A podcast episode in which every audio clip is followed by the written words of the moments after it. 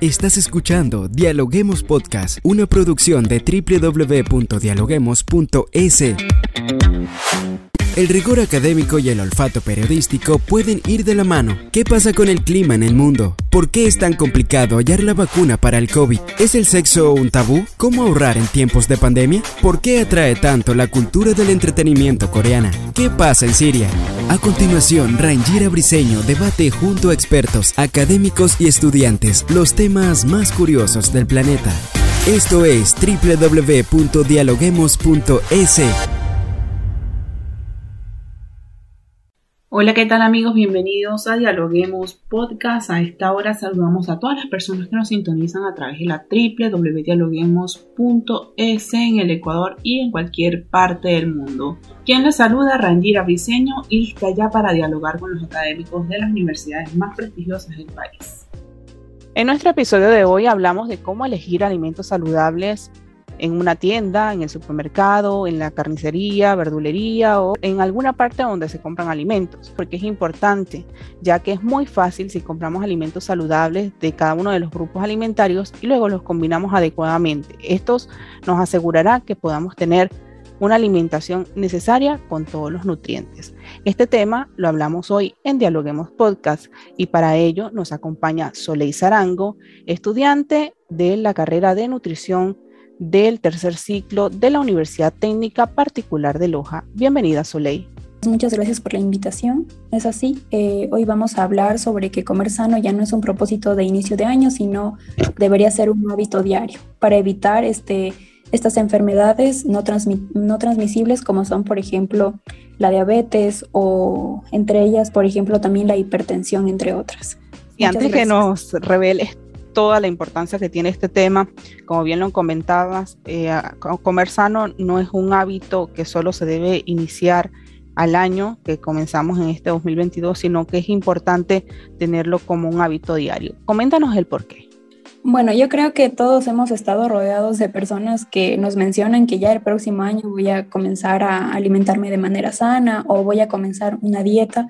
Eh, realmente creo que aquí estamos utilizando mal la palabra dieta porque dieta, dieta no es algo restrictivo. Dieta es simplemente nuestra alimentación diaria. Entonces, una dieta es restrictiva simplemente cuando nosotros, por ejemplo, sufrimos de alguna intolerancia, por ejemplo, al gluten o a la, lactosa. Entonces, esa debería ser una restricción. Pero en sí, dieta es mm, nuestra alimentación diaria y debería ser un hábito porque existe evidencia sólida que demuestra que comer una dieta saludable puede reducir el riesgo, por ejemplo, de la obesidad o de la diabetes eh, y entre otras enfermedades también como la hipertensión.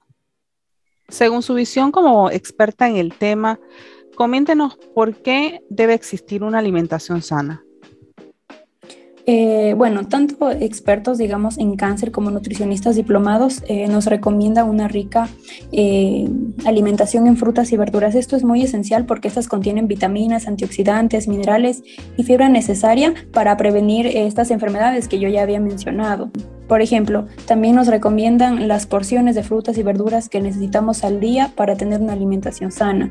Estas pueden ser hasta nueve porciones, sería lo esencial.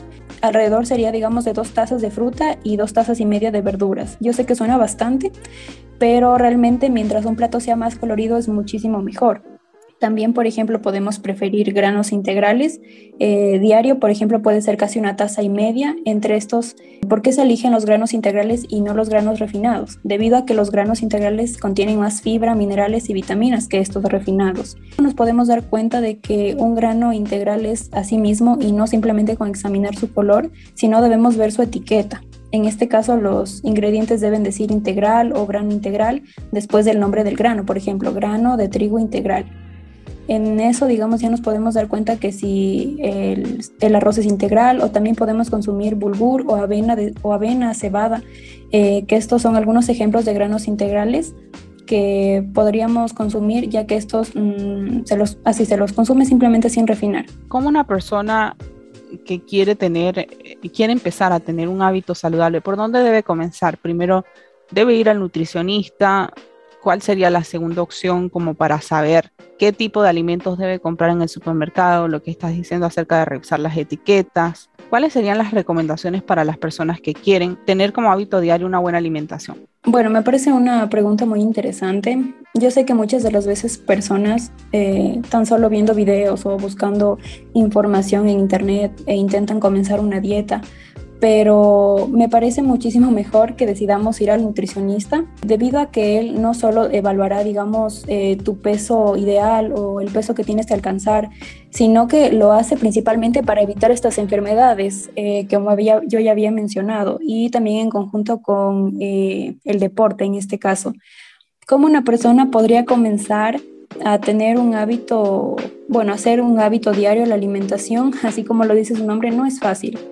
Eh, debe ser, lo debe convertir en un hábito y no simplemente tiene que ser un propósito de inicio de año, sino que tiene que ser diario. Y básicamente existen muchas opciones que las personas pueden acudir al momento de querer hacer una buena alimentación, pero creo que la principal es ir al nutricionista porque allí parte que la persona esté educada para que pueda saber qué es lo que necesita su organismo, bien como lo dices.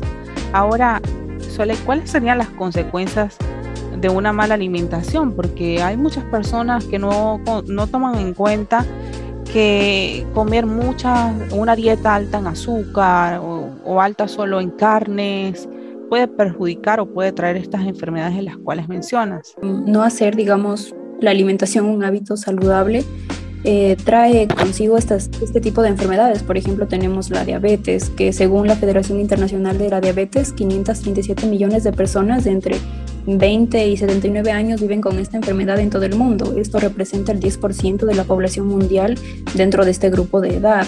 Claro, para ello también tenemos eh, alimentos recomendables mismo para personas diabéticas, por ejemplo, carbohidratos saludables, como son el arroz integral, la avena integral, también tenemos proteína como la quinoa, eh, también las lentejas, tenemos también zanahoria, papa, que son tubérculos, en este caso la papa, el guineo, la yuca. Eh, esenciales en este tipo de alimentación. Tenemos el brócoli, el maíz. Eh, por otro lado, también tenemos alimentos ricos en fibra que son esenciales debido a que la fibra prolonga el tiempo de absorción del azúcar. De este modo, la cantidad de azúcar en sangre se incrementa más lentamente tras la comida y no se producen estos típicos picos de azúcar en sangre. Y también eh, la fibra lo que hace es facilitar la digestión en donde encontramos esta fibra por ejemplo, en la naranja, en manzana, pera, papaya, lentejas, brócoli, nueces, el arroz integral, el pan integral, también un tubérculo como es el camote.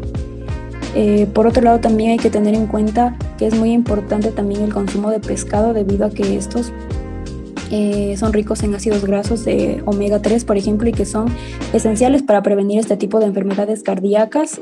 Claro que el consumo de, del pescado puede ser mm, preferible a vapor, este tipo de cocción que puede ser a vapor o al horno o puede ser este, cocinado antes que preferir frito.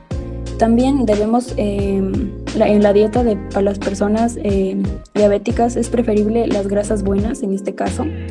Eh, las grasas buenas eh, son las monoinsaturadas y poliinsaturadas, ya que ayudan a reducir este nivel de colesterol malo en este caso.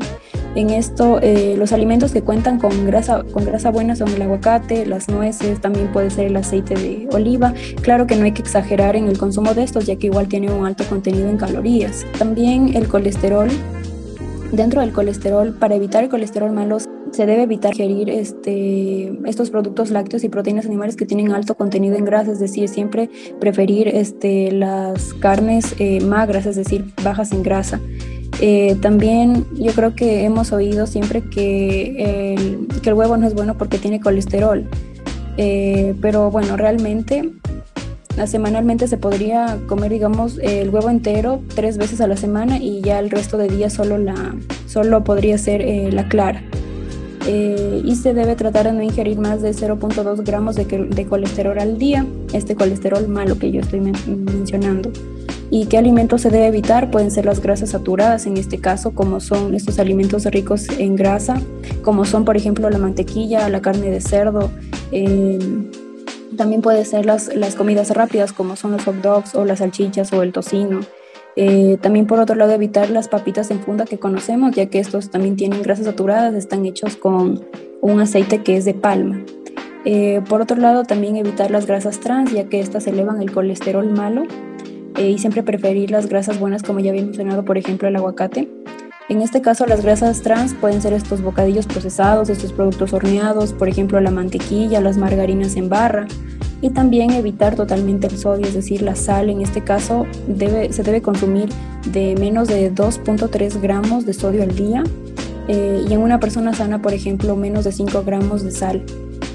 Esto, esto se refiere, por ejemplo, a menos de una media cucharadita de, de la típica cucharita de, té. Básicamente, eh, estas recomendaciones que nos estás dando para reducir el riesgo de las enfermedades que mencionaste, pero ahora, ¿cómo hacen las personas o qué consejos nos podrías brindar para que las personas al momento de ir de compras para hacia el supermercado o el mercado, como bien comentabas, tengan en consideración cómo elegir alimentos saludables? ¿Cómo elegir entonces alimentos saludables? ¿Cuáles serían los consejos para nuestros escuchas? Poniéndolo en, el plano de que la persona va al supermercado o al mercado, eh, me parece importante primero verificar dentro de nuestra, de nuestra cocina qué alimentos todavía tenemos, qué alimentos nosotros vemos que no consumimos, entonces evitar comprar en exceso estos alimentos, entonces hacer una lista, hacer una lista de lo que necesitamos, eh, y también algo muy importante que me parece eh, mencionar es que no debemos ir eh, las personas al mercado, al supermercado, a hacer las compras sin antes, sin antes no haber comido algo, porque a veces por el hambre compramos de más pensando que lo vamos a consumir y en realidad se llega a dañar. Entonces eso es muy importante. Ya eso sería de cada persona intentar o buscar cómo verificar si el semáforo nutricional como ya lo conocemos tal vez y si no lo conocemos es lo que marca en la parte de atrás o a veces también está en la parte de adelante de cada empaquetado o de cada producto, si es eh, alto, bajo o medio en sal dependiendo del color que marque. Entonces muchas de las veces nosotros eh, consumimos porque dice medio en sal o bajo en sal, cuando realmente en la información nutricional del producto está todo lo contrario. Entonces también es muy importante verificar esto. Muchas de las veces eh, no siempre el semáforo nutricional también es veraz. Yo he hecho, digamos, también trabajos en donde he verificado que, por ejemplo, un queso que me decía que era medio en grasa, era alto en grasa. Entonces también es muy importante tener en cuenta esto. Eh, y cómo elegir, por ejemplo, también carnes o los pescados o, huevos, cereales, leguminosas y frutas en el supermercado, en el mercado. Por ejemplo, si nosotros compramos eh, cortes de carne de res, eh, de corte de res, esta debe ser magra. Eh, el color nos tiene que mostrar un color rojo brillante y generalmente debemos consumir los cortes que provienen de los músculos, es decir, la parte trasera, por ejemplo, las costillas y el lomo que siempre están tiernos. En este caso, también si elegimos la carne de cerdo, eh, principalmente el, lomo, el solomillo, la paletilla, esta, esta eh, contiene poca cantidad de grasa. El, color del cerdo debe ser un color rosado y tiene que ser la carne firme. En el caso del ave, puede ser del pollo, eh, nos damos cuenta de que este, este puede estar para el consumo cuando cuyos huesos tienen mucha carne, con partes bien formadas, estos huesos no se encuentran rotos, tampoco tiene plumas. Luego, para, por ejemplo, eh, la compra del pescado también, debemos tener en cuenta que su cuerpo tiene que, estar, tiene que estar arqueado, rígido, sus escamas tienen que estar unidas y estas tienen que ser brillantes y no tienen que tener como una consistencia viscosa. Eh, su piel no tiene que tener arrugas, no tiene que tener manchas y el color tiene que ser eh, propio de cada especie. También el ojo, nos podemos fijar en el ojo, el iris no tiene que estar manchado, tiene que ser totalmente transparente y las branquias también tienen que tener un color rojo intenso eh, y un olor suave. En el caso de elegir, por ejemplo, los huevos, eh, las cáscaras deben estar intactas y limpias, sin grietas, sin roturas. Eh, claro que no hay diferencia nutricional entre si los huevos de cáscara roja o blanco son mejores o peores, eso no tiene nada que ver. en el momento en el que nosotros llegamos a la casa con los huevos no tenemos que lavarlos, sino en el momento en el que se los vaya a consumir. Eh, por otro lado, también para elegir los cereales y las leguminosas, estas eh, tenemos que fijarnos que no tengan piedras, no tengan insectos y muchas de las veces también eh, evitar que tengan hongos. tienen que estar en un lugar en donde no esté muy cerca del suelo para evitar el contacto a veces, o sea, muchas de las veces con animales rastreros en este caso. También para elegir las frutas se debe tratar de comprar solo lo necesario para evitar el desperdicio de estos alimentos en este caso. Claro, no, todo muy interesante.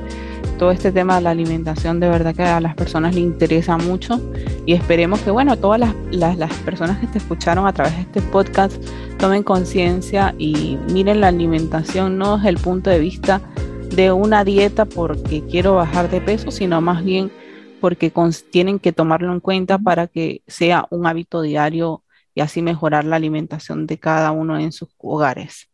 Así que muchas gracias por acompañarnos el día de hoy en Dialoguemos Podcast. Muchas gracias igual. Gracias por escucharnos. No se olviden de seguirnos en nuestras redes sociales, Facebook, Twitter e Instagram como Dialoguemos Info y visitar nuestra página web dialoguemos.es. Soy Rangira Briseño y seguimos dialogando en podcast. Esto fue Dialoguemos Podcast. Escucha todos los programas de Dialoguemos Podcast en www.dialoguemos.es. Suscríbete para no perderte ningún episodio. Estamos en Spotify. Sigue escuchando Dialoguemos Podcast, el nexo entre la academia y la comunidad.